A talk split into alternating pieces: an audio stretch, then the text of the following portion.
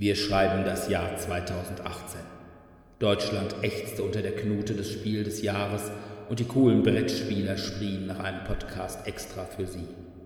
Doch drei Retter erhörten ihr Schreien und klauten zusammen, was es an Gutem in deutschen Brettspiel-Podcasts gab und machten nun ihren eigenen.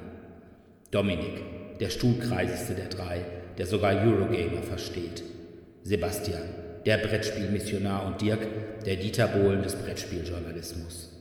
Gemeinsam sind sie DSD. Nein, so viel haben sie dann doch nicht geklaut.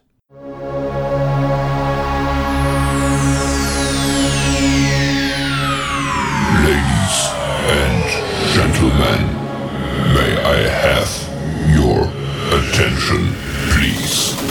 The show starts in 10, 9, 8, 7, 6, 5, 4, 3, 2, 1, go. Ja, hallo erstmal zu unserer siebten Folge des DSD Brettspiel Podcasts. Wir sind heute nicht alleine. Wir haben heute einen Gast und das hat mit dem Thema zu tun. Wir haben nämlich heute den Boardgame Digger dabei. Den kennen vielleicht einige aus seinem Vlog. Hallo Digger! Hi Leute. Hi, hi. Moin. Und zwar haben wir den dazu genommen, weil der auf seinem Vlog relativ viel über Kickstarter-Sachen macht, die entweder schon angelaufen sind oder demnächst anlaufen. Und zwar auch über deutsche Kickstarter. Und da muss ich ehrlich sagen, dass die immer ein bisschen, zumindest bei mir, an meiner Aufmerksamkeitsschwelle vorbeigehen. Ja, schauen wir mal, wie sich das äh, gleich rausstellt, ob es da irgendwelche Sachen gibt, wie man das ändern kann. Aber zunächst mal, wie immer, die Medien. Und da fangen wir gleich mit unserem Gast an. Digger, was hast du gehört, gesehen oder gespielt? Ja, also in erster Linie, ne, also für die Leute, die mich noch nicht kennen, ich habe einen YouTube-Kanal äh, über Brettspiele und bin da bei Kickstarter auch unheimlich aktiv. Und das ist auch das, was ich vornehmlich einfach bei Kickstarter backe. Das sind halt eben einfach Spiele aus dem englischsprachigen, aus dem deutschsprachigen Bereich. Aber was die Medien betrifft, ihr habt gesagt, ihr redet immer über Filme, Bücher, irgendwas. Da möchte ich euch äh, mal was ans Herz legen. Ich bin großer Zombie-Fan und äh, möchte dann ganz kurz was zu den Tagebüchern der Apokalypse erzählen. Und zwar gibt es da Teil 1 bis 4. Und das alles so ein bisschen tagebuchmäßig ausgebaut aus der Sicht von einem Soldaten, der macht Heimaturlaub und ähm, dann geht das mit Tagebucheinträgen los. Dann startet quasi die Zombie-Apokalypse und wir sind von Anfang an dabei. Das ganze Ding gibt es auch als ähm, Hörbuch, nicht als Hörspiel, als Hörbuch, wo es dann ganz äh, alles ganz nett vorgelesen wird und ähm, das hören wir auch zum Einschlafen öfter mal. Das ist alles sehr kurzweilig, weil es all die ganzen Tagebucheinträge sind halt eben dann auf ein, zwei Seiten dann irgendwie beschränkt und das suchtet man dann einfach so durch. Das kann ich auf jeden Fall empfehlen und äh, das lese ich ungefähr, ich glaube, zweimal im Jahr oder so, lese ich tatsächlich die Bücher schon seit Jahren. Nach hinten flacht es ein bisschen ab, der letzte Teil ist ein bisschen schwächer, aber ähm, ja, es sei euch auf jeden Fall ans Herz gelegt, da mal reinzugucken. Wenn ihr Zombie-Fans seid, dann seid ihr auf jeden Fall da ganz gut aufgestellt. Das klingt auf jeden Fall nach einer schönen Idee.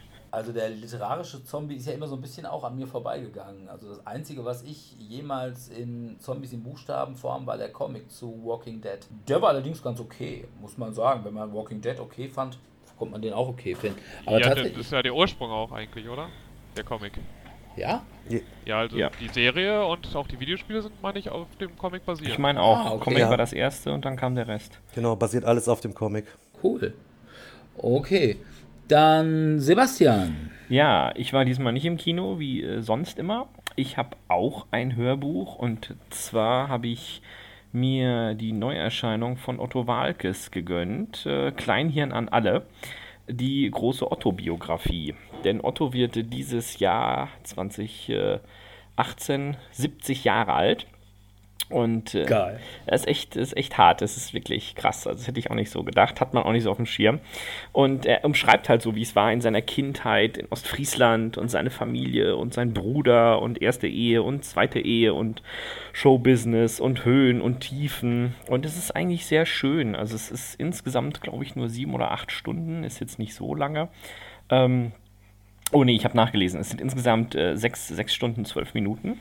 Und ähm, ja, ich äh, kann es nur empfehlen. Ich wusste zum Beispiel auch nicht, dass das Wort Schniedelwutz, das es mittlerweile sogar in den Duden geschafft hat, eine Otto-Erfindung ist. Und solche Dinge lernt man da und äh, er räumt mit vielen Klischees auf über Comedians und die Probleme als quasi erster Comedian, der in der breiten Masse bekannt wurde und wird. Also ich erinnere mich noch ganz doll daran, dass ich irgendwann mal mir von meinem Patenonkel wie bescheuert äh, das Otto Walkes Buch, also das erste, ja. das muss irgendwie Anfang der 80er gewesen mhm. sein. Ja, es kommt hin. Äh, gewünscht habe und äh, hatte eben was anderes gekriegt, aber ich konnte es dann Gott sei Dank umtauschen. Also ich fand, damals fand ich Otto richtig geil. Mit Kylie, die Seife, die bis unter die Achselhöhlen kommt und Seit ich eine geweihte Christophorus-Plakette an meiner Orgel habe, bin ich noch nie mit einer anderen Orgel zusammengestoßen. War schon, war schon ziemlich geil. Ja, es ist schon schön. Also auch die ganzen Figuren hat er dann beschrieben mit Harry Hirsch, äh, dem äh, Funkhausreporter, oder Robin Hood, dem äh, Stecher der Entnervten. Und Susi Sorglos, die ständig ihr goldenes Haar föhnt und äh, dem Koch äh, Louis Flambé und äh, es ist schon echt, echt witzig. Also man, man fiebert da so ein bisschen mit. Er liest es selbst. Das äh, finde ich sehr angenehm. Und äh, obwohl er oftmals doch sehr ernste Themen anspricht, bringt er natürlich immer seinen typischen Otto-Charme damit rüber.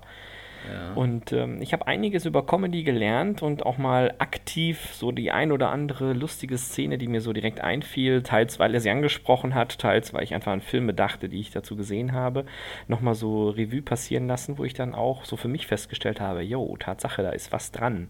Das ist wirklich mehr als einfach nur Witze machen. Ja.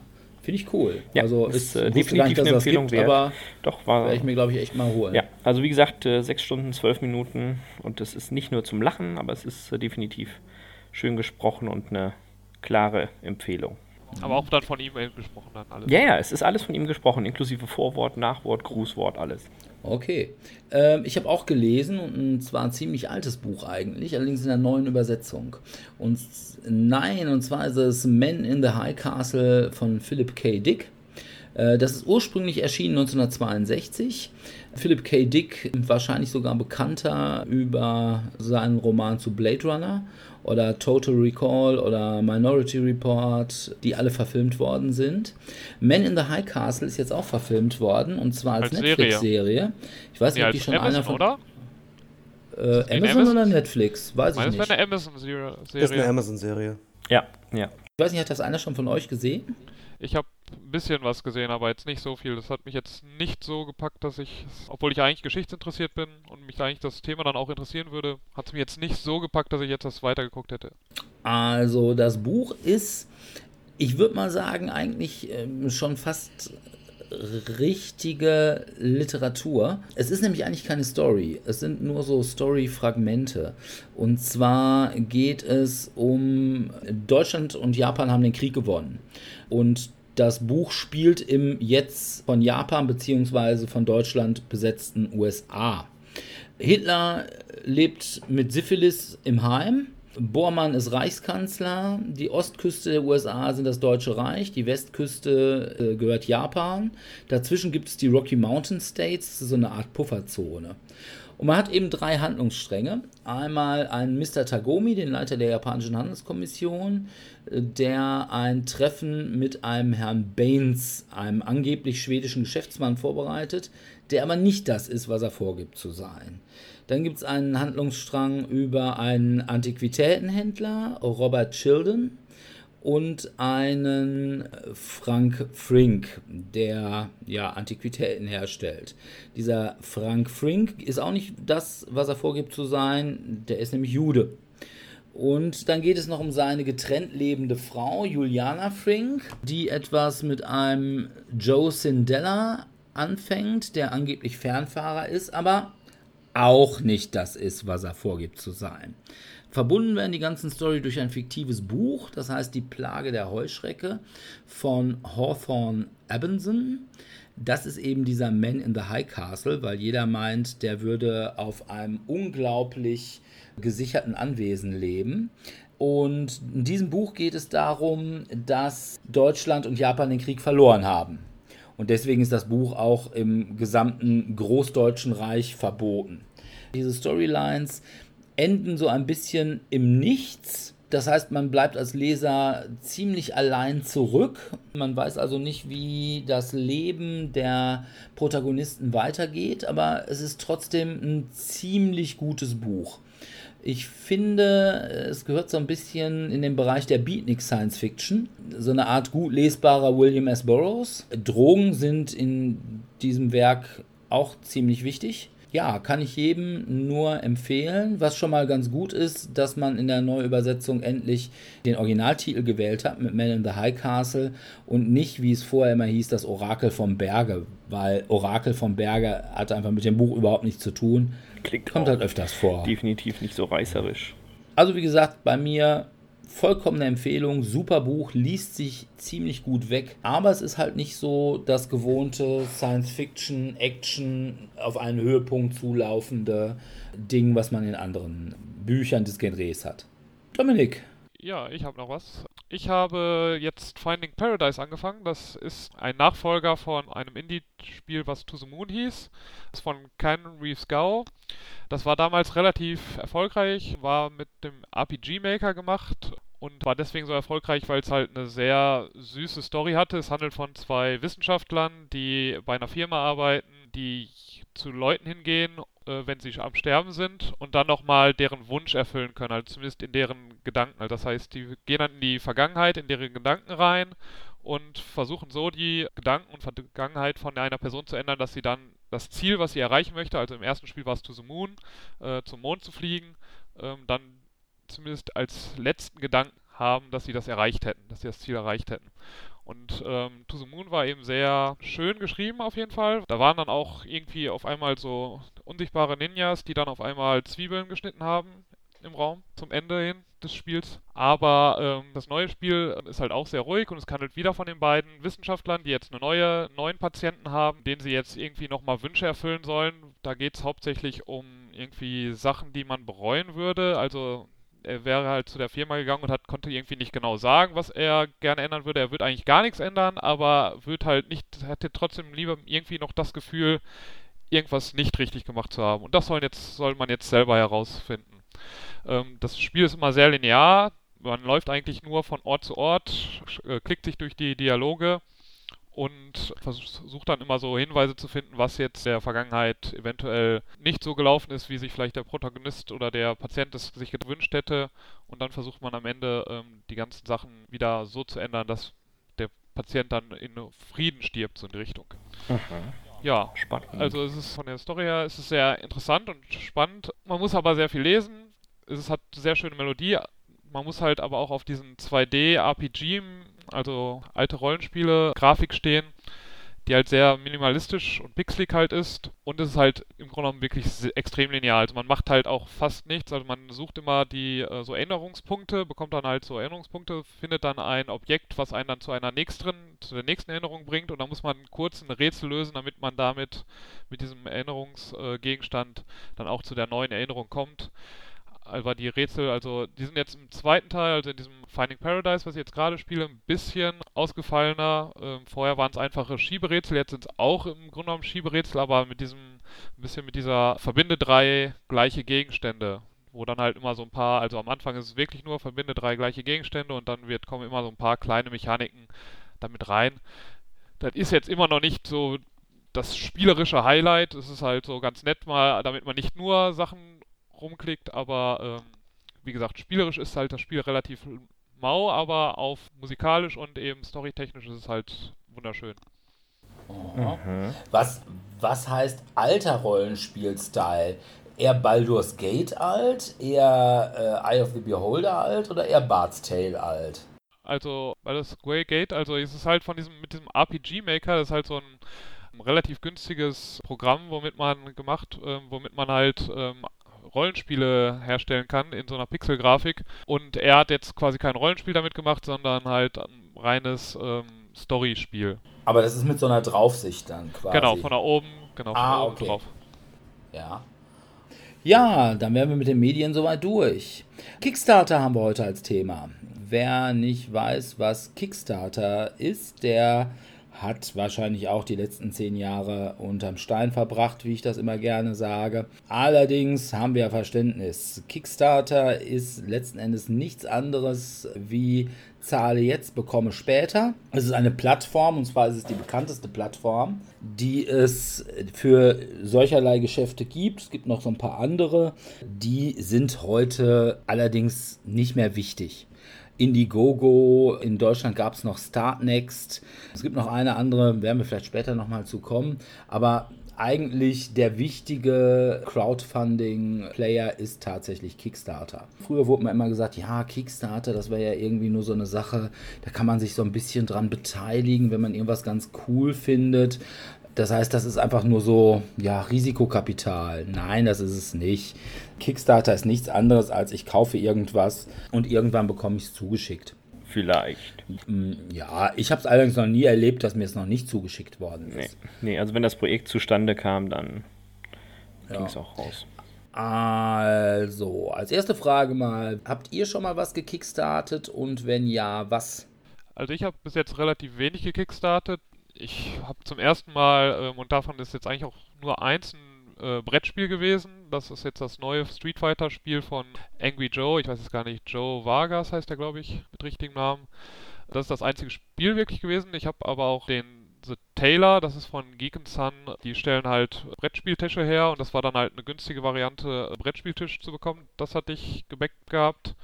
Ähm, Ich habe einmal noch Brettspiel-Podcast im Secret Cabal unterstützt gehabt und mein erstes äh, Kickstarter-Projekt war von Zach Braff, der hatte, also bekannt aus Scrubs und ähm, dem Film Garden State und der hatte dann nochmal einen Film gemacht, Wish I Was Here und der wurde halt per Kickstarter finanziert und äh, da hatte ich halt mich beteiligt gehabt. Oh, Okay, okay. spannend. Ja, also ich habe äh, bislang drei Brettspiele, die ich auch gekriegt habe, gebackt. Und zwar war das Conan the Board Game, dann This War of Mine und jetzt kürzlich, da habe ich auch in einem unserer vorigen Podcasts schon was gesagt, Smog Rise of Moloch von Simon. Ich war von allen dreien hellauf begeistert, muss ich ehrlich sagen. Ich habe auch alle drei gekriegt. Ja. Nicht so begeistert war ich natürlich darüber, wie sich das oftmals anlässt, was die Erscheinungsdaten angeht. Also vollkommen aufgeregt hat mich das bei This War of Mine. Da war ursprünglich das Erscheinungsdatum mit Anfang Februar letzten Jahres angegeben. Na, das Ganze zog sich halt auch so ein bisschen hin, ich meine bis April. Und dann äh, sagten die Leute, ja, das wäre aber doch bitteschön nur äh, das Erscheinungsdatum der englischen Version. Die deutsche Version hätten sie jetzt mal an einen Übersetzer gegeben, und zwar irgendwie Asmodee war es, glaube ich. Und äh, die deutsche Version, die wird dann mal im halben Jahr kommen, eventuell da war ich ziemlich angepisst, weil die haben vorher nichts darüber geschrieben, dass die deutsche Version äh, später kommen sollte als die englische. Normalerweise kann man das eigentlich durchaus auch einigermaßen parallel entwickeln. Und äh, ja, mittlerweile schreiben sie es bei ihren neuen Kickstarter-Projekten rein. Aber da war ich schon ziemlich sickig. Und vor allem war es dann auch so, Awaken Realms, also derjenige, der den Kickstarter gemacht hat, äh, die waren dann unglaublich weinerlich. Die haben gesagt, ja, man kann doch jetzt nicht so mit uns schimpfen und wir tun doch alle unser Bestes und überhaupt, wir haben es ja noch nie gemacht. Ja, muss man ehrlich sagen, Kinders, äh, wer Hitze nicht ab kann, hat in der Küche nichts verloren. Also die ging mir so ein bisschen auf den Nerv, von da habe ich also auch keinen Bock mehr bei Awaken Realms was zu becken, wobei das möglicherweise auch mal irgendwann sich wieder legen wird und dann werde ich wahrscheinlich auch bei denen wieder bei irgendwas einsteigen, wenn sie was Cooles am Start haben. Da könnte ich jetzt mal ganz kurz einsteigen. Das ist vielleicht ein ganz gutes Ja. Thema, Awaken Realms. Ich habe auch das War of Mine gebackt. Auf der einen Seite hast du natürlich recht, das Deutsche ist wesentlich später gekommen. Allerdings war es da auch ganz nett. Da konnte man, also es war erst schon angekündigt, dass es ein bisschen später kommen wird. Und ähm, es wurden dann verschiedene Übersetzer halt eben einfach angefragt und dann wurden halt eben Übersetzungsbeispiele halt eben dann auch im Kickstarter in den Updates halt eben gezeigt und dann durfte man halt eben auch selber voten, was gefällt einem jetzt besser, welcher Style gefällt einem besser. Und äh, dementsprechend hat sich das natürlich ein bisschen nach hinten raus verzogen. Was dieses Weinerliche betrifft, kann ich nur zu sagen, ich bin auch bei Lords of Hellas eingestiegen, ich bin auch bei Nemesis jetzt beim Boardgame irgendwie mit drin. Ich habe ein Video dazu gemacht. Ich, ähm, mein Lords of Hellas war die absolute Katastrophe und mein Kumpel hat das gleiche auch. Die Figuren waren absolut mega krumm. Ich warte jetzt mittlerweile seit sechs Wochen, ich habe den mehrmals geschrieben, den Kundensupport, irgendwie mal auf eine Antwort auf meine Reklamation. Ich habe das Ding auch abgegeben und ähm, ich halte diesen Verlag für absolut unfähig und ähm, kann auch jedem nur dazu raten, davon echt Abstand zu nehmen, weil wenn ihr da irgendwie Ärger habt, dann seid ihr wirklich halt eben mit eurem ganzen Scheiß werdet ihr alleine gelassen, ne? Und das ist jetzt irgendwie dann auch kein Spaß. Und ich bin auch jemand, der sagt, hey, pass auf, wenn sich das verzögert und hier und du. Ich habe immer Verständnis dafür, aber der Verlag, ähm, da bin ich ganz bei dir, der ähm, ist unten durch und das sollte man auch als Kunde nicht mit sich machen lassen. Mhm. Ja. Es klingt echt fies.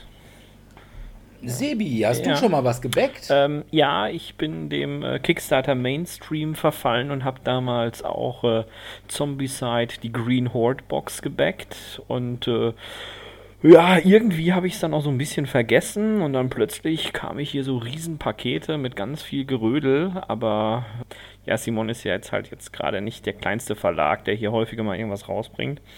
Und das war eigentlich ganz gut, das gab auch keine Probleme. Jetzt habe ich aber mal gerade geschaut, was ich sonst noch gebackt habe. Ich habe das äh, Karten- bzw. Dice-Game Crypt noch gebackt. Das müsste irgendwann rauskommen. Ich suche such ehrlich gesagt gerade noch selber den Termin. Ich bin bei solchen Dingen echt ein Schlunz. Und das, warum habe ich das überhaupt gebackt? Ach nee, das kommt ja gleich. Oder soll ich damit schon direkt anfangen? Kannst du mal sagen, Ja. warum hast du es gebackt? Ähm, ich habe es gebackt, weil es mir als äh, Vorschlag empfohlen wurde. Also ganz klassisch, äh, Kunden, die dies kauften, kauften auch jenes. Dann habe ich mir das so ein bisschen durchgelesen, dachte mir, ach guck mal, sind schon fast alle Stretch Goals voll und äh, für 15 Dollar machst du jetzt auch nicht so viel verkehrt. Und das Setting hat mich ganz, gr- ganz nett angesprochen. Es geht grob darum, dass äh, der König ist gestorben und entgegen, ähm, also du bist, bist Nachfahre des Königs, einer der vielen Erben. Und äh, es geht halt darum, dass er eigentlich doch in seinem letzten Willen entschieden hat, naja, ich würde die Sachen, anstatt sie zu vererben, doch lieber mit in die Gruft nehmen.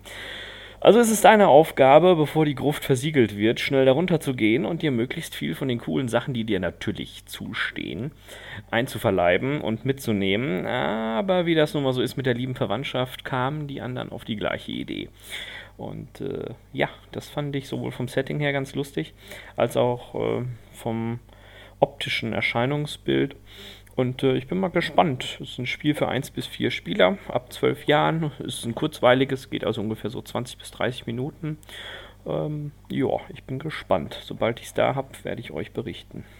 Also bei mir ist bei den offenen bzw. sicher angeplanten einmal Solomon Kane von Mythic Games.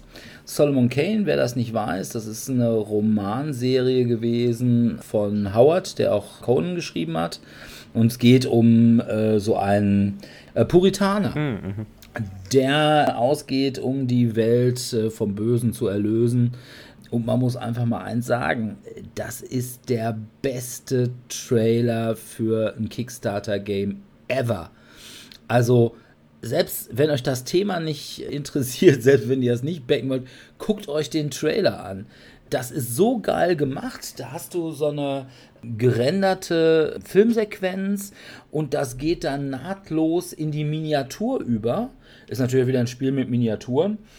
Interessant ist, man spielt kein, keine Person, sondern man spielt Einfluss auf diese Person, also eben Solomon Kane. Und zwar über Gerechtigkeit kann man spielen, man kann Mut spielen, man kann Frömmigkeit spielen und ja, als, als soweit dann eben kooperativ auf Solomon Kane in irgendeiner Weise Einfluss nehmen. Hört sich super interessant an. Ganz habe ich die Regeln noch nicht durch, aber alleine guckt euch diesen Trailer an. Es ist so geil. Ähm, dann habe ich noch von Simon. Also ich bin gerade bei der, kurz bei der, ähm, auf der Kickstarter-Seite und die geht ja unendlich lang. Also ich suche, gucke mir das gerade durch. Also unendlich viele Add-ons. Also es ist ja relativ wenig, was man auswählen kann oben. Dachte ich so, okay, da ist ja nur einmal das Spiel und äh, dann gab es noch so ein Early Bird Limit, äh, wo man dann irgendwie so ein Add-on schon dabei bekommt. Aber es ist ja Massen an Miniaturen und Karten und ach du Schande. Ja, der Kickstarter, ganz kurz zu Solomon Kane, ähm, ist ja auch so. Der ist ganz gut durchgestartet und hat dann tatsächlich komplett stagniert. Da ist niemand mehr eingestiegen und dann fingen die an zu überlegen, was halt eben abgeht und haben jetzt tatsächlich dieses Reiter der Apokalypse Add-on oder was das da ist, was ursprünglich extra abverkauft worden, haben sie jetzt noch in den Core Pledge mit reingepackt und seitdem geht es da überhaupt äh, wieder aufwärts einfach überhaupt mit der Kampagne. Ne? Ich äh, bin aber tatsächlich auch bei Solomon Kane jetzt erstmal eingestiegen, habe mir einen Early Bird gesichert. Ich bin mir aber noch unschlüssig, äh, weil man tatsächlich, ne, man steuert ja zusammen einen Typen und das ist ja irgendwie auch so ein bisschen wie bei The Swarf Mine. Da habe ich auch so ein bisschen dran zu knabbern gehabt, fand ich auch ein bisschen seltsam. Story natürlich geil, aber ich überlege auf jeden Fall noch drin zu bleiben. Der Trailer finde ich übrigens aber auch nicht der beste. Also ist sehr ausgezeichneter Trailer.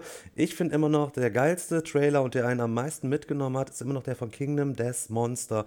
Und da ist einfach ja eigentlich nur das Artwork aus dem Buch und dann mit so einer geilen Stimme und ein bisschen geilen Musik halt eben drunter.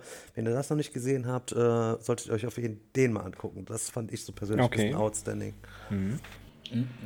Könnte es vielleicht auch sein, dass Kingdom Death Monster nicht auch das beste Spiel aller, aller, aller, aller Zeiten ist? Zumindest ähm, das Projekt, sage ich jetzt mal, äh, was die meiste Kohle jemals da eingefahren hat auf Kickstarter mit, ich glaube, 13,5 Millionen Euro und äh, so, ist aber auch das teuerste Spiel. Also ich bin mit 1700 Euro All-In da gegangen und äh, ja, also das ist schon eine Hausnummer, aber das ist ja auch kein Spiel an sich. Das ist ja so ein Kunstprojekt. Und auf meinem Kanal zeige ich auch ganz viele Sachen dazu. Das ist ja Miniaturen bauen, Miniaturen bemalen, das Game pimpen und äh, das ist halt eben ein Kunstwerk und tatsächlich auch so ein Lebensprojekt. Das ist nicht einfach auspacken und dann irgendwie zocken. Das hast ja dann 30 Add-ons dabei und so weiter. Das wird in mehreren Waves dann verschickt. Also wer das noch nicht gesehen hat, soll sich das angucken. Aber es könnte sein, dass ihr danach traurig seid, dass ihr zu wenig Geld dann gerade vielleicht irgendwie mobil machen könnt, um euch das dann noch zu ziehen. Weil das Grundspiel alleine, das kostet im Shop äh, 400 Dollar dann einfach, ne? Da habe ich auch lange dran zu knabbern gehabt. Da muss ich dann auch mal ein paar Kickstarter auch mal aussetzen, um das erstmal zu verdauen. Ne? Ja, glaube ich. Ja, das ist schon richtig. Also Kingdom Death Monster, ich fand die Minis einfach ziemlich geil, muss man sagen. Also mich hat das Spiel nicht so geflasht. Dieses mit diesem im Dunkeln. Du hast ja immer nur diese kleine, diese wie so eine Arena, wo du dann eben die ähm, mit deinen, ja ich sag mal, ziemlich underperformenden Dorfbewohnern versuchst, irgendwelche Monster zu schlachten. Und ähm, das fand ich dann wieder so ein bisschen, sag ich, boah, dafür, dass ich so geile Miniaturen habe, sage ich, boah, ist der Rest des Spiels ja irgendwie ein bisschen fade, fand ich. Ja, hast du es denn, hast es denn schon gespielt oder hast du es nur gesehen? Nee, das habe ich nicht. Ich hab, das habe ich nur gesehen. Ja, dann sollst du nur vorbeikommen, wir spielen jetzt mal zusammen. Es geht auch eigentlich nicht nur um dieses Monsterklopfen, das ist ja auch nur ein Teil einfach von dem Game, die Monster dann zu klopfen, die ja übrigens eine outstanding ähm, äh, AI einfach haben. Die werden ja alle durch so ein Deck gesteuert und mit verschiedenen Schwierigkeitsstufen, Ja. sodass du tatsächlich diese Taktiken so ein bisschen wie bei Dark Souls, das im Computerspiel gewesen ist, einfach dann auch lernen musst. Und dann hast du natürlich diese, ja, ähm, dass du halt eben deine Village dann da mitten in diesem dunklen Ding dann aufbaust. Du hast ganz viele, ganze Social Components, wo du dann gucken musst, wie richte ich meine Gesellschaft aus, ne? Ähm, erziehe ich jetzt meine Kinder mit harter Hand oder versuche ich das halt eben, anstatt des Sur- Survival of the Fittest irgendwie die bisschen soft so groß zu ziehen oder wenn der erste stirbt, musst du dann überlegen, begrabe ich den oder weil der eh Ressourcenmangel ist, schlachten wir unsere Toten dann einfach. Das sind auch ganz viele Gewissensfragen, die dann einfach dann da aufkommen und dann hat man schon so ein bisschen so dieses, manchmal dieses Unwohlsein halt irgendwie, das dann, ne, ah, das macht man ja eigentlich nicht, aber passt halt eben trotzdem dann ganz gut und ah, das ist schon einfach ähm, echt geil. Also was ich bei Kingdom Death Monster super genial finde, ist, äh, dass du für jeden, sag mal, Ausrüstungsstand deiner Dörfler äh, die entsprechenden Miniaturen hast.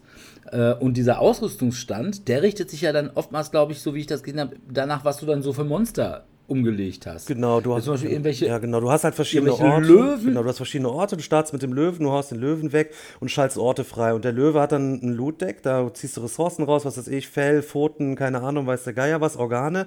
Und an dem jeweiligen Ort kannst du dann damit Sachen dann craften. Dann brauchst du zwei Knochen von dem und ein Fell und dann kannst du dir, was weiß ich, die entsprechende Axt oder irgendwie was beispielsweise bauen. Und du hast natürlich recht, es Ja. gibt jede Menge Spruce und du musst das alles dann ausschneiden und zusammenkleben und anmalen und so weiter. Aber jeder Gegenstand Gegenstand, den es im Spiel gibt, den gibt es halt eben auch da. Du kannst dir dann deine Typen dann dementsprechend zusammenbauen. Es gibt auch Leute, die magnetisieren das ganze Ding, aber dann bist du tatsächlich mit einem Millimeterbohrer und Millimeter Magnet Dingens da unterwegs und äh, ja, ich meine, da gibt es Bekloppte, die machen das, aber das ist so schon eine Heidenarbeit, das alles zusammenzubauen. Aber ziemlich geil fand ich dann einfach, dass es dann auf einmal irgendwelche Leute mit Katzenrüstung da gab und das fand, das fand, ich, das fand ich ziemlich cool, also das muss ich sagen. Ja, hast du denn sonst noch irgendwas, wo du im Moment drin bist? Oh, Digga, Oder wo du was fragst du mich das?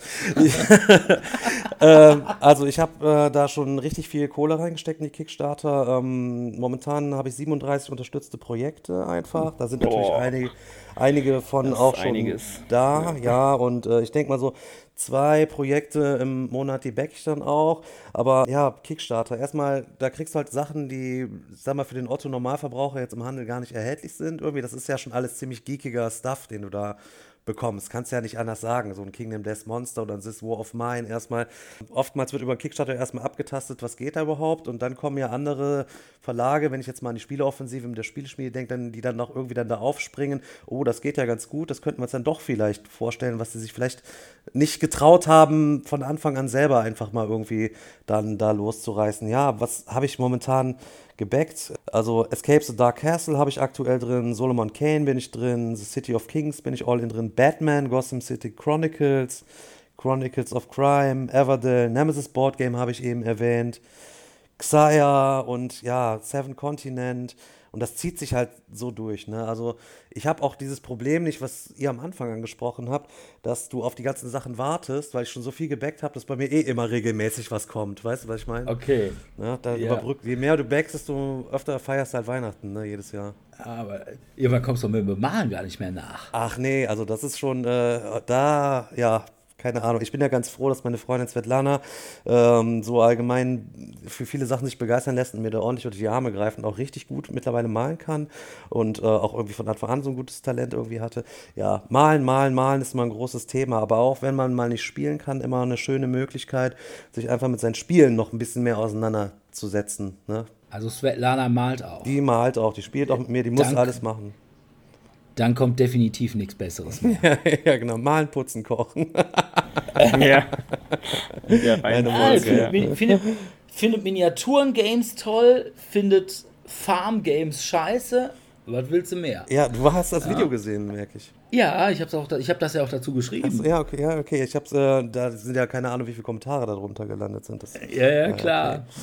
Bei mir kommt noch dazu äh, von Simon Cthulhu Death May Die aus bei mir naheliegenden Gründen. Ne? Es steht Cthulhu im Titel. Obwohl ich bei Simon über Cthulhu Death May Die bisher noch gar nicht so viel gesehen habe, aber ähm, da werde ich wohl. Es startet auf meinem Geburtstag. Herrje, das ist doch einfach schicksalshaft. Von daher, da werde ich wohl bei sein. Ich hatte tatsächlich gedacht, wenn Simon jetzt Kick-Ass rausbringt, ich weiß nicht, ob ihr die Kick-Ass-Filme, die beiden, beziehungsweise den Comic Comic. kennt, ja, ja, natürlich. ich kenne die, ja. da kommt ein Spiel zu, was ich auch super geil finde. Also äh, ich bin ja sowieso Superhelden-Sachen mit Miniaturen, gibt es meines Erachtens viel zu wenig und von daher bin ich bei Kick-Ass auf jeden Fall drin. Nachdem ja irgendwie schon Ninja Turtles äh, Shadows of bläh bläh bläh entgangen ist und ich da auch jetzt irgendwie nicht wirklich drankomme. Aber das wird halt nicht gekickstartet, sondern das kommt direkt auf den Markt aus Gründen, die wahrscheinlich nur Simon weiß. Vielleicht ist es ihnen im Moment einfach ein bisschen viel mit der ganzen Kickstarter-Kampagne. Denn, das muss man sagen, so eine Kickstarter-Kampagne, die macht, glaube ich, auch echt Arbeit. Ich glaube, die macht mehr Arbeit, als wenn du so ein Projekt oder ein fertiges Spiel einfach mal so in den Markt drückst. Wenn ich mal so sehe, was jetzt an Spielen rauskommt, der Werbeaufwand ist dafür eher überschaubar. Bei den Sachen, die direkt als Retail rauskommen. Findest du? Aber wenn ich. Ja, schon, oder? Ja, also ich weiß zumindest nicht. Ich meine, du brauchst ja ein gutes Video irgendwie mal, ne? Dann schickst du einfach ein paar Probedinger an irgendwelche YouTuber, die machen dir ein paar Videos zu, die kannst du dann da irgendwie reinlinken, du pflegst dann ein bisschen deine Homepage und das ganze, der ganze andere Krempel, das läuft ja wie beim Retail auch, ne? Das muss ja auch irgendwo hin geklärt werden, Verhandlungsgespräche mit Produktionspartnern und dann kriegst du dann irgendwelche Vorab-Exemplare, wo du dann die Qualität irgendwie abcheckst. Das ist schon irgendwie alles gleich, aber wo wir bei ähm, jetzt Come On gerade halt eben sind, ne?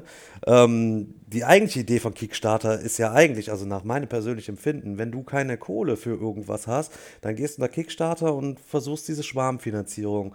Aber das Beispiel Zombicide Come On, die ganzen Dinger, also die haben doch Kohle bis zum Abwinken und das finde ich dann tatsächlich, was Kickstarter betrifft, schon ähm, richtig missbräuchlich. Ne? Die könnten das ganze Ding auch so irgendwie stemmen, sondern benutzen dann Kickstarter erstmal, ähm, damit das Kapital irgendwie reingeholt wird und als günstige ja. Werbe, Werbung einfach. Ne? Die sparen da einfach, die machen diese Kampagne.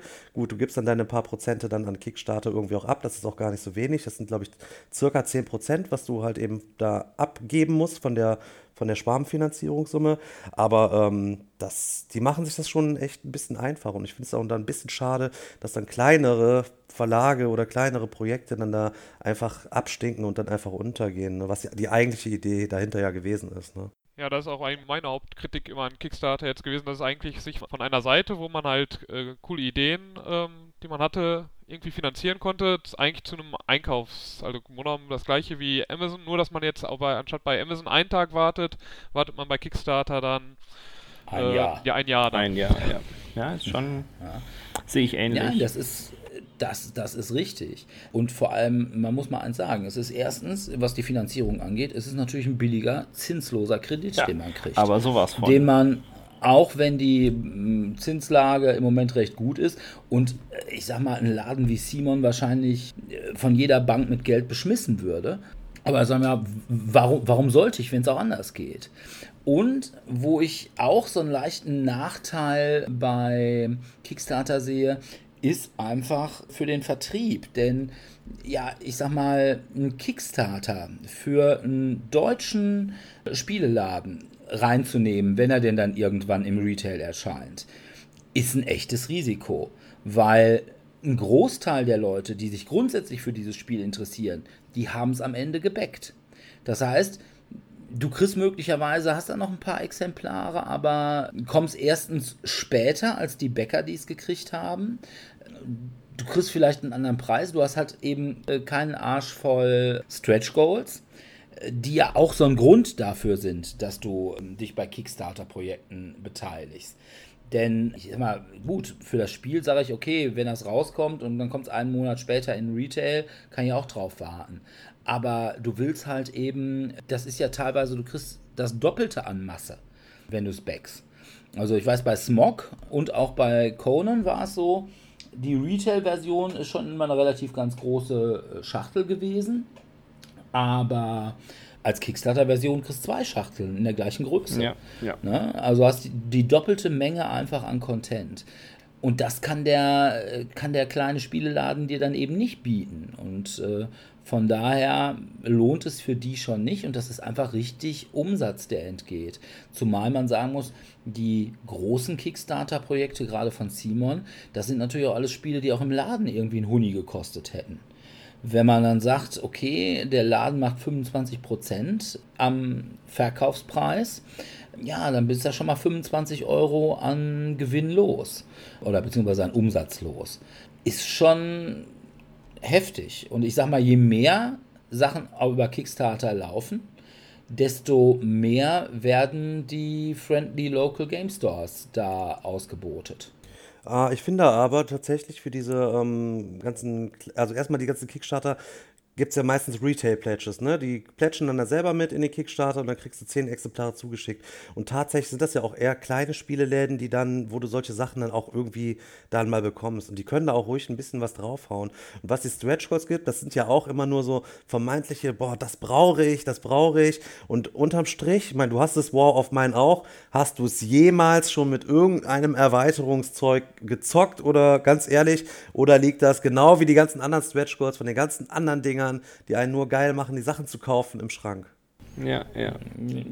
Ich habe die, die Pennerin habe ich schon mal eingesetzt. Ja, immerhin. Aber ich habe tatsächlich weder diese. Ich habe also weder, weder die Farmerweiterung äh, noch die Soldatenerweiterung noch die Kindererweiterung bisher gespielt. Das ist schon richtig. Ja. Ähm, Im Pfälzischen gibt es ein sehr schönes Sprichwort genau für dieses Phänomen. Ähm, ich sage es einfach erstmal in Mundart. Und zwar lautet es: Du brauchst, damit es hasch. Und das heißt so viel, du brauchst es einfach, um es zu haben. Nicht äh, umgekehrt, ja. wo es immer so schön heißt, du hast es, damit du es brauchst, sondern du brauchst es, damit du es hast. Und dieses, äh, ja, Horten, man wird einfach dazu verleitet. Also die Zielgruppe der Spieler ist ja generell bekannt dafür, dass wir alle irgendwie Sammler sind. Zumindest so ein bisschen.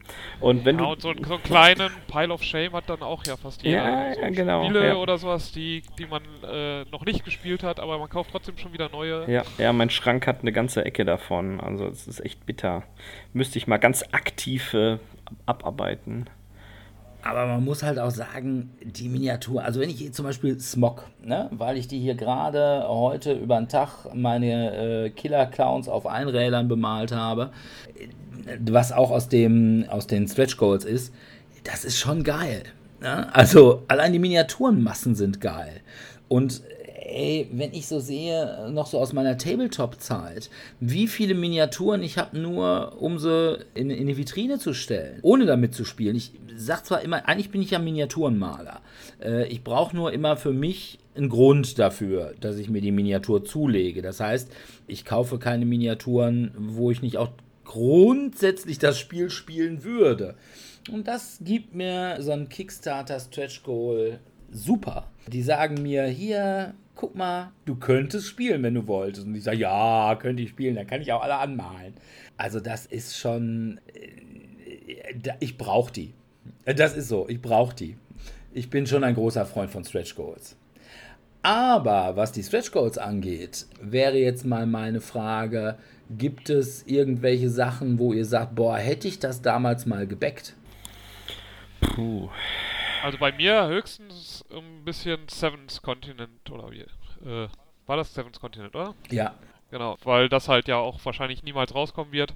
Das wird mich noch interessieren, das irgendwann zu spielen, aber ich habe es ja nur mal kurz so im legalitätsgrauen Bereich mal äh, beim Tabletop-Simulator gespielt gehabt, als es kurz einmal irgendjemand als Mod reingebracht hatte, kurz bevor irgendwie dann zwei, drei Tage später war es dann halt wieder weg, weil man natürlich das äh, nicht, weil die das glaube ich da nicht so toll fanden, dass es halt da zu spielen gibt, umsonst. Also wenn man halt den Tabletop-Simulator sich geholt hatte. Und aber äh, man konnte es dann trotzdem irgendwie noch weiterspielen, wenn man die Sachen einmal halt auf seinen Rechner hatte. Also bei mir ist es tatsächlich auch Seventh Continent, wo ich mich ein bisschen in den Arsch äh, gebissen habe, dass ich da nicht bei war. Wobei, da kommt ja jetzt, glaube ich, auch irgendwie alle Nasen lang ein neuer Kickstarter. Und es ist ja auch, glaube ich, noch immer nicht ganz vom Tisch, dass das wohl irgendwie mal eine deutsche Version davon geben sollte. Da hatte zumindest äh, Stefan, glaube ich, gesagt, dass wir neulich uns drüber unterhalten haben. Ja, also Feuerland ähm, ähm, hat erstmal gesagt, wir machen das nicht. Ne? So, jetzt gibt es aber bei denen, haben die jetzt gerade aktuell angefragt, vor ein paar Tagen auf Kickstarter, äh, nee, auf Kickstarter bei Facebook, auf ihrer Seite, ähm, ob jemand dem Verlag sein Spiel bis zum Herbst leihen würde, damit die das halt eben mal vernünftig zocken kann und äh, können. Und ein Kumpel hat tatsächlich sein Game dahin geschickt, weil der auch den besagten Pile of Shame hat und ist grandioses Spiel, ein gewaltiger Übersetzungsaufwand. Aber den gibt es ja bei ja. Gloomhaven äh, auf jeden Fall auch. Ähm, ja. Deswegen ähm, können wir ja einfach nochmal hoffen, ne? Ja, okay. Ähm, aber bei mir sind noch zwei weitere, wo ich gesagt hätte, boah, wo ich mich heute in den Hintern beiße, dass ich es nicht gemacht habe. Das einmal war äh, Arcadia Quest von Simon, was ein relativ ein Kickstarter war, der relativ am Anfang dieser ganzen Kickstarter-Craze rausgekommen ist. Und heute suche ich die ganzen Stretch-Goal-Figuren, wo teilweise echt coole Sachen bei waren. Es gab dann auch noch mal irgendwelche Erweiterungen, aber die habe ich auch. Die kamen dann auch mal per Kickstarter. Das heißt, da gab es dann auch wieder irgendwelche Stretch-Goal-Only-Figuren. Und ich habe die alle nur als Retail. Von da, da ärgert es mich tatsächlich ein bisschen. Und auch von Simon bei The Others. Da will ich eigentlich nur das Omega-Team Team. Muss ich mal irgendwann auf Ebay gucken, ob man es da einigermaßen für einen vernünftigen Preis kriegen kann. Aber das Problem ist einfach, die Leute, die das verkaufen, die wissen auch, was sie dafür kriegen können und dass es halt exclusive war und dass es halt echt selten ist. Ähm, von daher, vernünftiger Preis ist da immer so eine Sache. Ja, vernünftig ist ja mal das, was du bereit bist zu zahlen. Also ich sag mal, ich habe mich äh, eigentlich bis dato noch nicht wirklich irgendwo geärgert, weil ich einfach auch die Spiele lieber erstmal in der Hand habe. Ich bin da, glaube ich, ein bisschen konservativ. Und äh, von daher hält sich das bei mir stark in Grenzen. Gesunde Einstellung fürs Portemonnaie auf jeden Fall an dieser Stelle. Ja, mal, de ne? ja definitiv. Ja. Ja, ich bin auch immer eigentlich auch so gegen Vorbesteller, Boni oder sowas, wenn man es auch bei Videospielen oder sowas immer kennt. Also ich will auch immer, immer warten darauf, dass man erstmal guckt, ja, haben es noch ein paar mehr Leute, außer vielleicht irgendwelche Leute, die dafür eventuell sogar bezahlt wurden, dass sie äh, das Spiel vorstellen, äh, gespielt und dann erst gucken. Von daher, das, das ist auch einer der Gründe, weswegen ich jetzt noch nicht so viel gebackt habe. Ja. Habt ihr denn schon mal bereut, dass ihr irgendwas gebackt habt? Ja, Nö, eigentlich nicht. Auch So, fangen wir mal mit, glaube ich, Stefan an, der hat ja. Ich denke, er hat am Ja. meisten Erfahrung. Also, ähm, This War of Mine war mir viel zu mechanisch. Ich habe mich total lange da mega drauf gefreut, weil ich total äh, Spiele mag, die story-driven sind und irgendwie ist dieses Element trotz dieser ganzen vielen Erzählpassagen für mich persönlich viel zu kurz gekommen. Es hat mir dann, ich weiß, es war bekannt und vielleicht war ich da auch ein bisschen zu euphorisch, was das Spiel betrifft. Ne, was wir gerade eben schon gesagt haben, dass man da diese Gruppe zusammensteuert und ich habe halt immer gern so meinen Typen, mit dem ich mich dann identifizieren kann. Das war ein bisschen schade. Dann, ja, Seven Continent, großartiges Spiel, ist tatsächlich bei mir aber auch wieder ausgezogen, weil es tatsächlich auch eher auch so ein Solo-Game ist und auch dieses Problem hat, dass man ja alles irgendwie zusammen macht und alles durcheinander macht und eigentlich könnte auch die anderen könnten alle schlafen gehen und der eine zockt dann einfach für alle irgendwie weiter. Das, äh, ne? Und dann hast du noch diese Sprachbarriere natürlich, die mir persönlich jetzt leicht fällt, aber wenn du, je nachdem, was du für Leute dabei hast, dann musst du alles on the fly dann einfach übersetzen. Ja, ne? Und das Lords of Hellas, also Awaken Realms, habe ich gerade eben schon mal gesagt, ich will jetzt auch gar nicht großartig da noch weiter drüber abflamen. Ich habe das Ding geunboxed auf Video so und äh, das hat riesige Wellen geschlagen, weil ich mich beschwert habe. Und da habe ich mir auch gedacht, ey Leute, ich habe da über 100 Euro für bezahlt. Ich will für 100 Euro möchte ich hier ein perfektes Ding am Stissel haben. Da kann da nicht sein, dass da in der Anleitung drin steht, wenn die Figuren krumm sind, soll ich doch bitte ein Heißwasserbad machen, die da abkochen und mir die dann gerade biegen und die dann abschrecken. Also Ganz im Ernst, ne? Also da hat bei der Produktion einer gepennt oder die haben das einfach so durchgewunken oder wie auch immer. Ich habe dann nachher noch. Die haben es ja, zu früh aus der Form Ja, ich habe geholt. danach noch so ein, äh, so ein, ähm, so ein Video gemacht, um Miniaturenqualität zu vergleichen, weil die Leute sagen, ach, das macht mir persönlich doch gar nichts aus. Und habe dann mal aus diversen Spielen die Miniaturen verglichen. Also, was kann man denn heute überhaupt noch erwarten für sein Geld, ist teilweise auch die Frage. Auch bei Kickstarter, ne? Da sieht immer alles total schön aus, computeranimiert, da sind die Dinger schön detailliert aus Resin gegossen und dann kriegst du dann PVC-Dinger, die du erstmal mit der Pfeile entgraten musst, ne? Ja, ne? Dann ist aber auch schon der Papp auf irgendwie.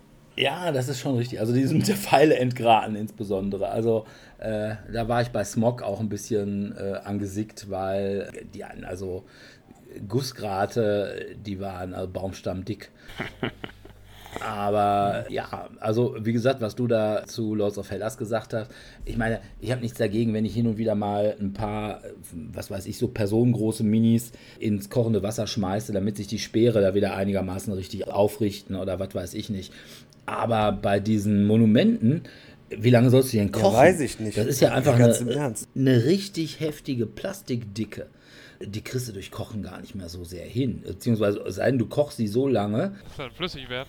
ja, dass du dann irgendwann nur noch einen fröhlichen Plastikklumpen da hast. Null gießen. Also, nachdem ich das bei dir gesehen habe, habe ich auch gedacht, oh ja, hm, Awaken Ja. Realms, ne? Aber wenn es ihnen schreiben würdest, würden sie weinen. Ja, die weinen ja nicht Ähm, mal, oder die weinen im weil leisen sie Kämmerlein, haben- die antworten ja nicht. Aber was nochmal diese Politik auch dahinter irgendwie betrifft, ne, wo du sagtest halt immer, du wartest dann auf die Sachen und dann kommst du einen Monat später in Retail. Bei Lords of Hellas ist es ja so geil.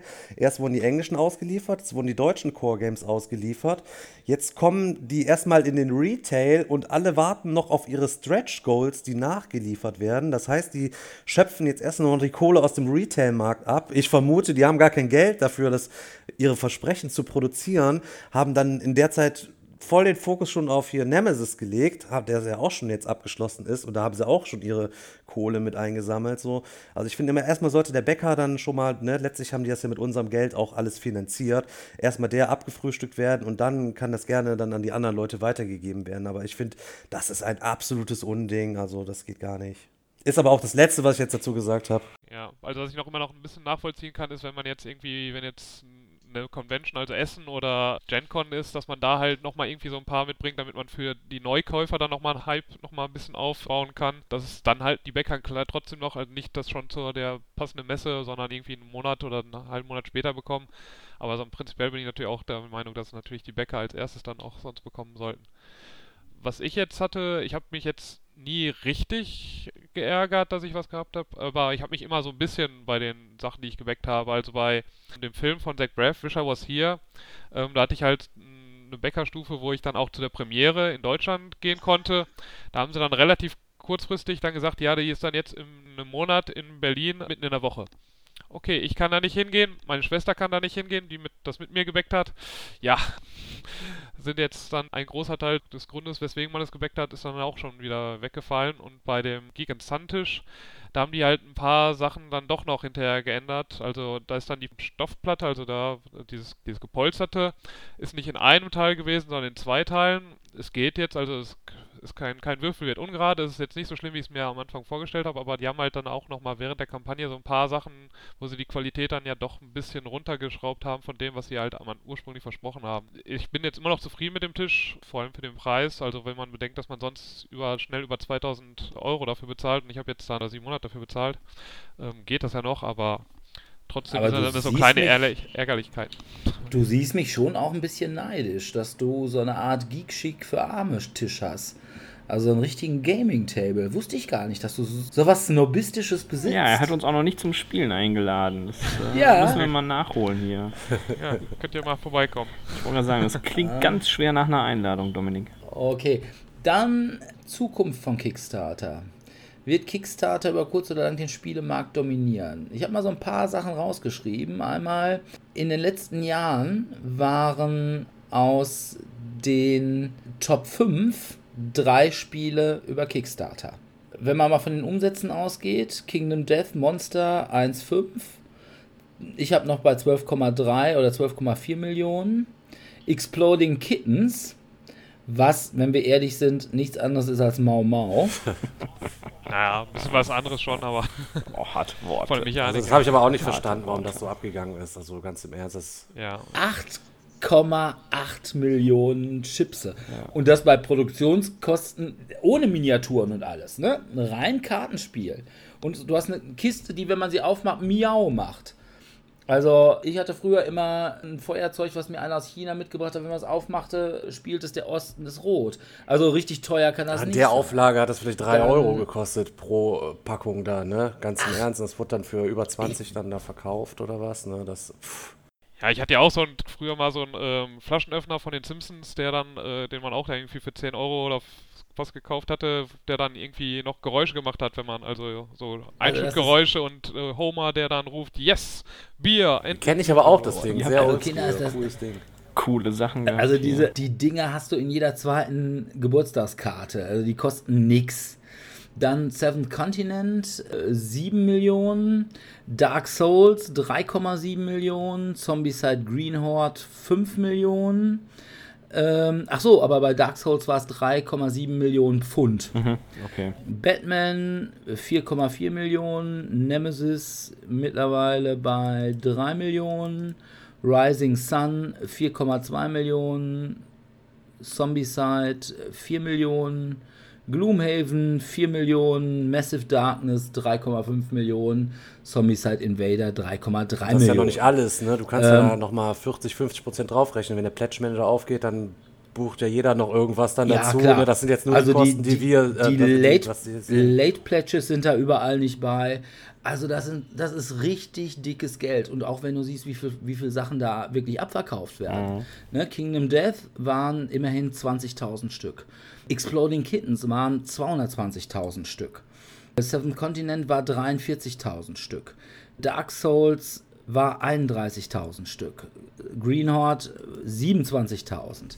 Wenn du in Deutschland ein normales Spiel rausbringst, also jetzt nicht für den Massenmarkt, kein Spiel hier, was weiß ich, von Amigo oder so. auch ein Spiel des Jahr, auch ein Spiel des Jahres Kandidat. Der wird rausgebracht in Deutschland mit einer Auflage von, sagen wir mal, 2.000 bis 5.000 Stück.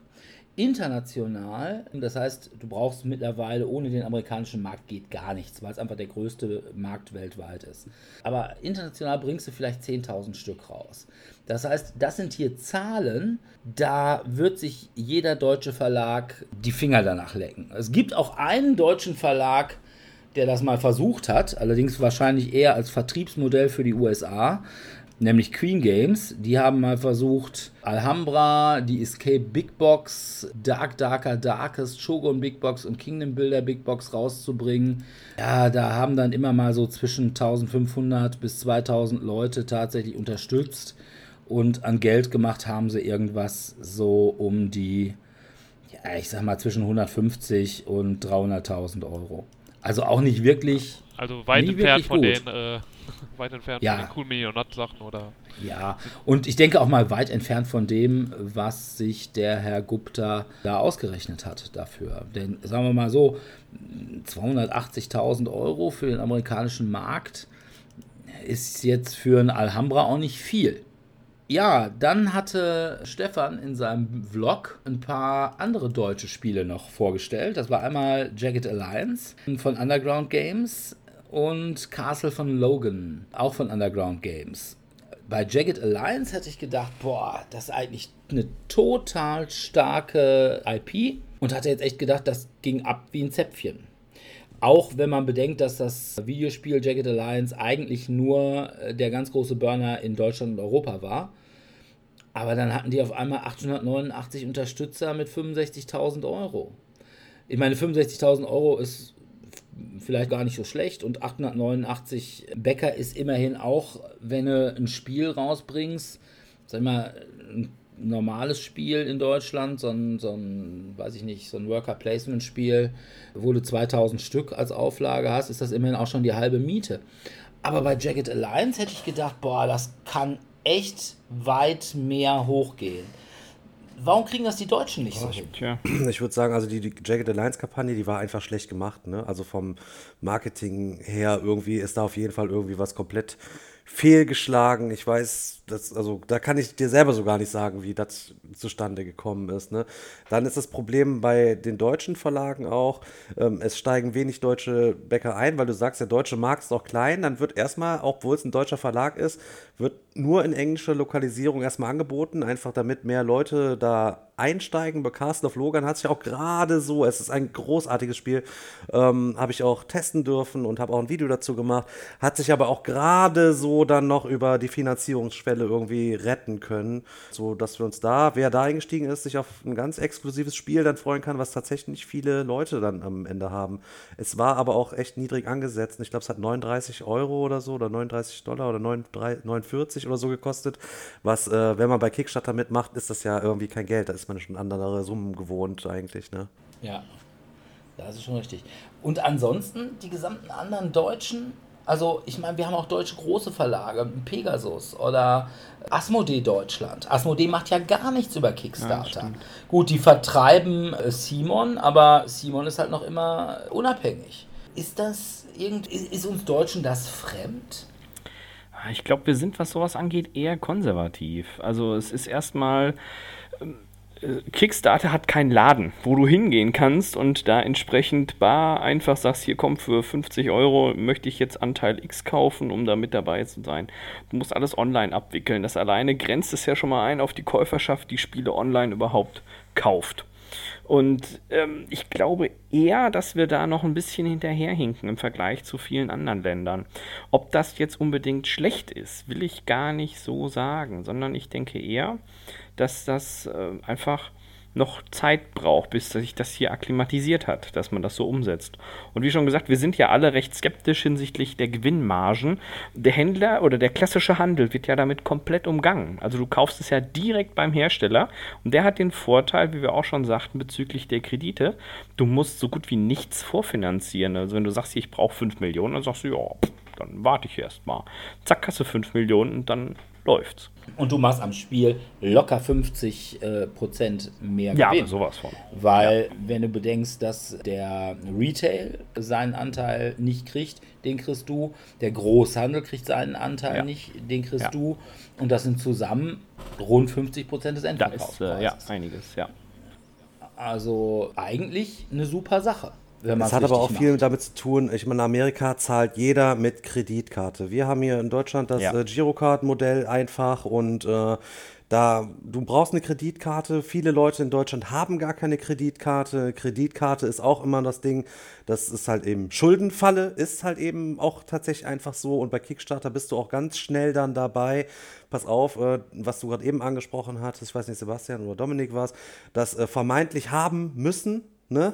Und Ja. äh, dann backst du, backst du und dann guckst du dich um. Das wird ja auch alles nicht sofort abgebucht. Und denkst, ah, das geht noch. Du hast keine richtige Kostenkontrolle dann erstmal. Und dann, bom, zack, 300 Euro, bam, 350 Euro. Oder wie schnell ist das dann halt eben dann zusammen? Manchmal ist es auch erstmal, die Versandkosten sind noch komplett unklar teilweise bei Kickstartern. Ne, es muss alles immer Ja. erst als EU-friendly erstmal noch deklariert werden, um überhaupt da nochmal zusätzlich die Ängste abzubauen. Ähm, da ist halt eben, ne, hat einfach was mit unserem Zahlungsmodell hier einfach auch in Deutschland oder in Europa allgemein irgendwie zu tun. Ne? Ja, gut. Was einen Grund ausmachen würde, dass wir Deutschen wenig Kickstarter-Sachen backen. Aber das kann mir doch eigentlich als Verlag egal sein. Da mache ich es halt in mehrsprachig, mache ich, mach ich die englische Version mit. Wenn ich in den amerikanischen Markt rein will, muss ich ja eh eine englische Version machen. Und dann kann ich ja eigentlich direkt auch über Kickstarter gehen. Oder liegt es daran, was ich persönlich ja immer behaupte, dass wir Deutschen eigentlich zumindest im Bereich der großen Verlage keine Sachen hinkriegen, die eine gewisse Kickstarter-Sexiness hinkriegen. Also ich sag mal, äh, könntest du dir vorstellen, dass sowas wie Kingdom Death äh, Monster vom deutschen Verlag irgendwann mal aufgelegt worden Nee, wäre? also da ist es einfach auch Oh. der Aufwand, ne, diese Kosten dazu. Ich meine, es gab ja den ersten Kickstarter, der hat das 1.0 gemacht.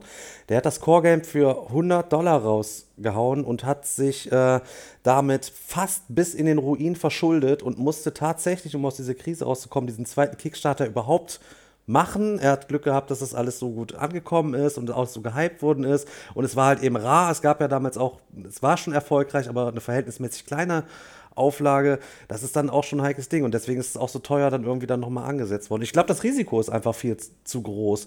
Ne, du, eine deutsche Auflage kostet halt eben jede Menge und ähm, zusätzlich, überhaupt jede Lokalisierung kostet jede Menge zusätzlich und viele deutsche Spieler spielen ja auch einfach englische Spiele, genauso wie viele Deutsche auch lieber ähm, Serien gucken oder Filme mit dem englischen, mit, der, mit dem englischen Originalton, sage ich jetzt einfach mal. Ne? Ja. Das, äh, Ja. Da sind wir bereit, als Deutsche einfach Abstriche dann auch zu machen und kaufen dann so einfach das Englische, weil dann die Übersetzung ins Deutsche meistens auch fehlerhaft ist. Und warum dann nicht alles direkt auf Englisch machen? Dann hast du komplette Übersicht, Kostenkontrolle, ne, das, hast deine Auflage halt eben fit und wenn da mal was überbleibt, dann äh, kannst du das halt eben auch woanders weltweit verkaufen und das liegt dann nicht in Deutschland auf der Halde, weil sich da keiner für interessiert. Ne? Ja klar, aber das ist ja auch alles was, was ich als deutscher Verlag auch machen kann. Ich kann als deutscher Verlag kann ich ja ein Spiel komplett Ja, auf machen Englisch doch machen. viele auch. Äh, ich kann eben und ich kann theoretisch auch, ich sag mal, die Vorarbeit, zum Beispiel wenn ich ein Spiel mit Fettminiaturen drin machen will, äh, dann kostet mich das als amerikanischer oder französischer Verlag genauso viel, wie es einen deutschen Verlag kosten würde. Also gerade wenn ich diese Sachen sehe wie Batman oder Conan, Monolith Games ist ein französischer Verlag. Und wenn man sich die Leute mal auf der Spiel greift und hofft, dass äh, die einem das Spiel erklären können, kann es vergessen. Es gibt nichts Schlimmeres als Als ein Franzosen, die Franz Englisch sprechen. Ja. die Englisch zu Englisch sprechen versuchen. Be careful, it's dangerous. Ja, ja. Also, und da sage ich einfach, das sind alles Sachen, die Deutsche auch können würden. Aber wir bringen es irgendwie nicht, ja. Wir versuchen irgend, irgendwelche alten Sachen äh, in den Vertrieb nach USA zu bringen, wie Queen Games. Aber dass jetzt mal ein Verlag wie Ravensburger zum Beispiel echt sagen würde, okay, wir wollen auf diesen Zug aufspringen, wir wollen jetzt richtig fett was machen. Oder Ravensburger ist vielleicht das ist einfach ein anderer Verlag. Aber Pegasus zum Beispiel. Und da verstehe ich einfach nicht, warum tun sie es nicht. Dafür kommt dann wieder irgendwas bei der Spielschmiede raus, wo ich ja immer sage, das ist die Rampe für äh, Sachen, die für Kickstarter nicht sexy genug sind. Aber ich kann es echt nicht verstehen. Und gerade jetzt hier zum Beispiel dieses Jacked Alliance, gut, es war nicht, wie du gerade schon sagtest, nicht die richtig gute ähm, Performance, die die da beim Bewerben hingelegt haben. Aber das wäre eigentlich theoretisch mal was gewesen. Das hat ja durchaus auch manierliche Miniaturen dabei. Ja, äh, ich weiß nicht, wie das bei Castles von Logan, die haben, glaube ich, auch es sind keine dabei, Miniaturen ne? dabei, sind halt eben nur so Stands irgendwie ist dabei. Du hast ja eigentlich nur die Gruppenmarke, so, den du okay. bewegst und sonst hat nur jeder sein, sein Playerboard halt eben einfach da. Ne? Also, okay. Ja. ja, also wie gesagt, würde mich mal echt interessieren, ob wir da einfach nur ein bisschen spät dran sind oder ob das einfach eine Sache ist, die in Deutschland nie ziehen wird. Und wenn das so ist, dann würde ich mich tatsächlich fragen, gut, wir haben immer diesen Familienspielebereich, also dieses, was ich als Kaufhaus-Games bezeichnen würde, wo sicherlich auch noch manche Verlage Ravensburger, Kosmos, Dicky und wie sie alle heißen, ganz manierlich von leben. Ne? Wir haben immer noch das Spiel des Jahres, was ja auch mittlerweile mit Spielequalität nichts mehr zu tun hat, sondern es ist eine Verkaufsveranstaltung. Ne? Wer ein Spiel des Jahres kriegt unter diesen, ich sag mal, 5000 Einheiten Games, der kann dann gleich mal die Druckerei anschmeißen und mal noch 350.000 mehr machen lassen. Also von daher werden sicherlich einige überleben, aber ich glaube bei einigen anderen. Und man kann auch sagen, es ist ja auch nicht so, dass wirklich nur die großen Miniaturenspiele auf Kickstarter laufen würde. Hier die ganzen Sachen von Jamie Stegmaier sind ja Eurogames par excellence. Dieses Viticulture. Viticulture. Viticulture, genau. Oder Scythe ist letzten Endes auch eher ein Eurogame. Und Charterstone auch. Und die gehen ja auch. Gut, die machen jetzt nicht unbedingt 13 Millionen, aber die ernähren, glaube ich, ihren Mann schon ganz Das gut. Ding ist ja, da an den, ne, auf den oberen Etagen, da sitzen ja Geschäftsleute, da sitzen keine Spieler. Ich habe einen Follower und der hat eine Computerfirma, ja, und die machen Computerspiele und der spielt selber gar keinen Computer, der spielt keine Computerspiele, ja, der verdient da einfach nur sein Geld mit, ne, denen ist das egal, die haben ihr Market, die machen ihre Marketinganalysen, was verkauft sich, was verkauft sich nicht, ne, die machen dann da irgendwo ihre Umfragen und kaufen sich da ihre Analytics irgendwo ein, ihre Auswertungen bei Facebook, die ganzen Datenpakete und dann gucken die, was verkauft sich und dann wird das einfach gemacht. Und da liegt auch einfach ein ganz großes Problem. Das gleiche wie bei Spiel des Jahres, da sitzen Leute in der Jury, die haben mit Spielen überhaupt gar nichts zu tun. Wie wollen die denn für uns entscheiden, was ist jetzt ein gutes Spiel oder was kein gutes Spiel? Da fließen dann auch Gelder, das ist ja auch so ein, da fließt, die Gelder fließen auch teilweise an die richtige Stelle, die zu, für guten Zweck und so weiter und so fort, aber das ist alles eine Geldmaschinerie, ne? Das, ne, da wird der Spieler einfach vernachlässigt. Das muss man auch einfach mal so sehen. Das ist auch Spiel des Jahres auch keine Referenz für ein gutes Spiel einfach. Ja, keine Frage. Also gebe ich dir hundertprozentig recht. Ja, wir haben uns ja schon lange darüber ausgelassen, wie wir die Nominierungen für das äh, diesjährige Spiel des Jahres finden und und und. Also die kamen auch nicht gut dabei weg. Oder, oder das, wie ich es immer nenne, das Kaufhausspiel des ja, Jahres. Kaufhausspiel des Jahres. Ähm, ja, gut. Okay, dann würde ich sagen, machen wir den Sack hier zu an. dieser Stelle. Ja, ich, ich wollte noch mal eine Runde spoilern. Ähm, wir haben in der Tat vom äh, Dirk aus äh, Tellurian Games ein Angebot bekommen. Da warst du, Dominik, glaube ich, nicht da an diesem Abend. Und zwar wollte er uns eine Art Spiele-Blackbox zur Verfügung stellen. Das Ganze würde so laufen, wir drei setzen uns bei ihm in den Laden an einem Sonntag ähm, stellen ein Tonbandgerät auf und er bringt ein Spiel mit aus seinen Privatarchiven. Ob das jetzt der Kassenschlager von 1952 war oder das Kennerspiel 2014, äh, wird er uns nicht verraten. Und wir drei dürfen dann in einer Art äh, ja, Testrunde dieses Spiel spielen und anschließend darüber berichten. Ah, ich, ich, ich glaube, für mich wäre es eher so eine Sache, wo ich sagen würde, ja, kann ich mal machen, aber brauche ich Alkohol bei. Das ist ja durchaus möglich. Also, äh, solange man deine Stimme noch erkennt, und äh, dann sollte das auch nicht das Problem sein. Es wird wahrscheinlich als erstes sowieso Republic of Rome sein. Lass dich überraschen. Oder Dominion mit allen Erweiterungen. Oder Dominion mit allen Erweiterungen. Ich weiß es nicht. Wir werden In sehen. einer, in einer epischen Variante, wo dann auch alle Karten gleichzeitig. Selbstverständlich. Genau. ja, wir werden sehen. Also das wäre so, so der Vorschlag, dem ich äh, durchaus geneigt bin, mal nachzukommen. Von daher so äh, Spoiler am Rande. Ja, schauen wir mal. Okay, dann bedanken wir uns wieder bei unseren Zuhörern in Deutschland, den USA, Österreich, der Schweiz, England und Bulgarien. Ja, vielen Dank. Wer mit uns mal spielen will, kann das in der Regel donnerstags und mittwochs im Wechsel bei Tellurian Games in Dortmund-Eichlinghofen. Oder ich denke mal so ab September, Oktober wieder, jeden ersten Dienstag im Monat im Cabaret Kö in Dortmund. Genau. Ja, dann empfehlen wir euch allen noch an den YouTube-Kanal vom Boardgame Digger. Da sind echt tolle Sachen, die da vorgestellt werden. Es ist wirklich, wie ich finde, der beste deutsche Videopodcast zum Thema Brettspiele. Zumindest der beste Brettspiel-Vlog für die coolen Kinder. Kann ich euch ans Herz legen. Einfach bei YouTube Boardgame Digger eingeben und dann Ja, herzlichen. Dank. Ja, keine Ursache. Ansonsten äh, hören wir uns in zwei Wochen wieder. Thema wissen wir jetzt noch nicht. Schauen wir mal. Und wir sagen einfach an dieser Stelle Ciao, Leute. Tschüss. Ciao, ciao.